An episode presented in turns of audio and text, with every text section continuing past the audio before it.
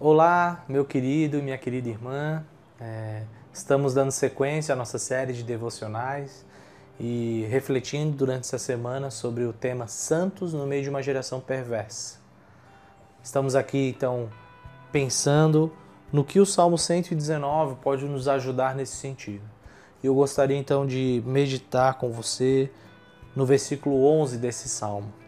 Guardo a tua palavra no meu coração, para não pecar contra ti. Meus irmãos, é, nós temos que pensar e, e, meditar nesse salmo com muita profundidade, né? com muita consideração. Porque essa palavra, quando o salmista está falando que guarda a palavra de Deus no seu coração, está, essa é uma palavra que nos ensina a entesourar, guardar algo que é muito precioso. Aonde você guarda algo precioso, né? Nós vemos nos filmes, antigamente era muito comum ter cofres, né? Com códigos, segredos. A gente vê filmes antigos que eram baús, né? Que guardavam coisas preciosas.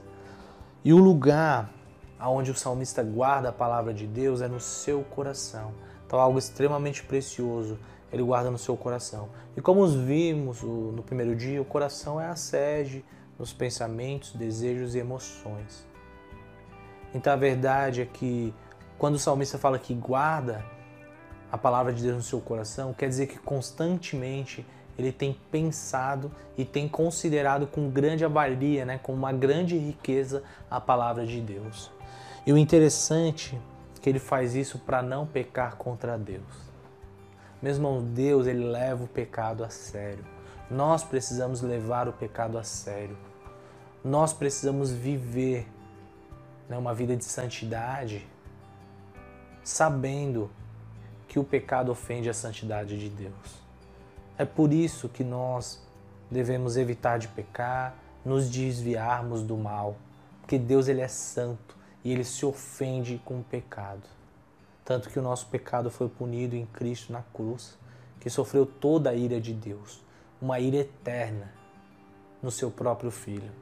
Meus irmãos, fica claro que o conselho do salmista para nós né, sermos santos no mundo perverso é entesourar, guardar a palavra de Deus no nosso coração. Para quê? para não ofendermos, para não pecarmos contra o nosso Deus santo, vivo e verdadeiro.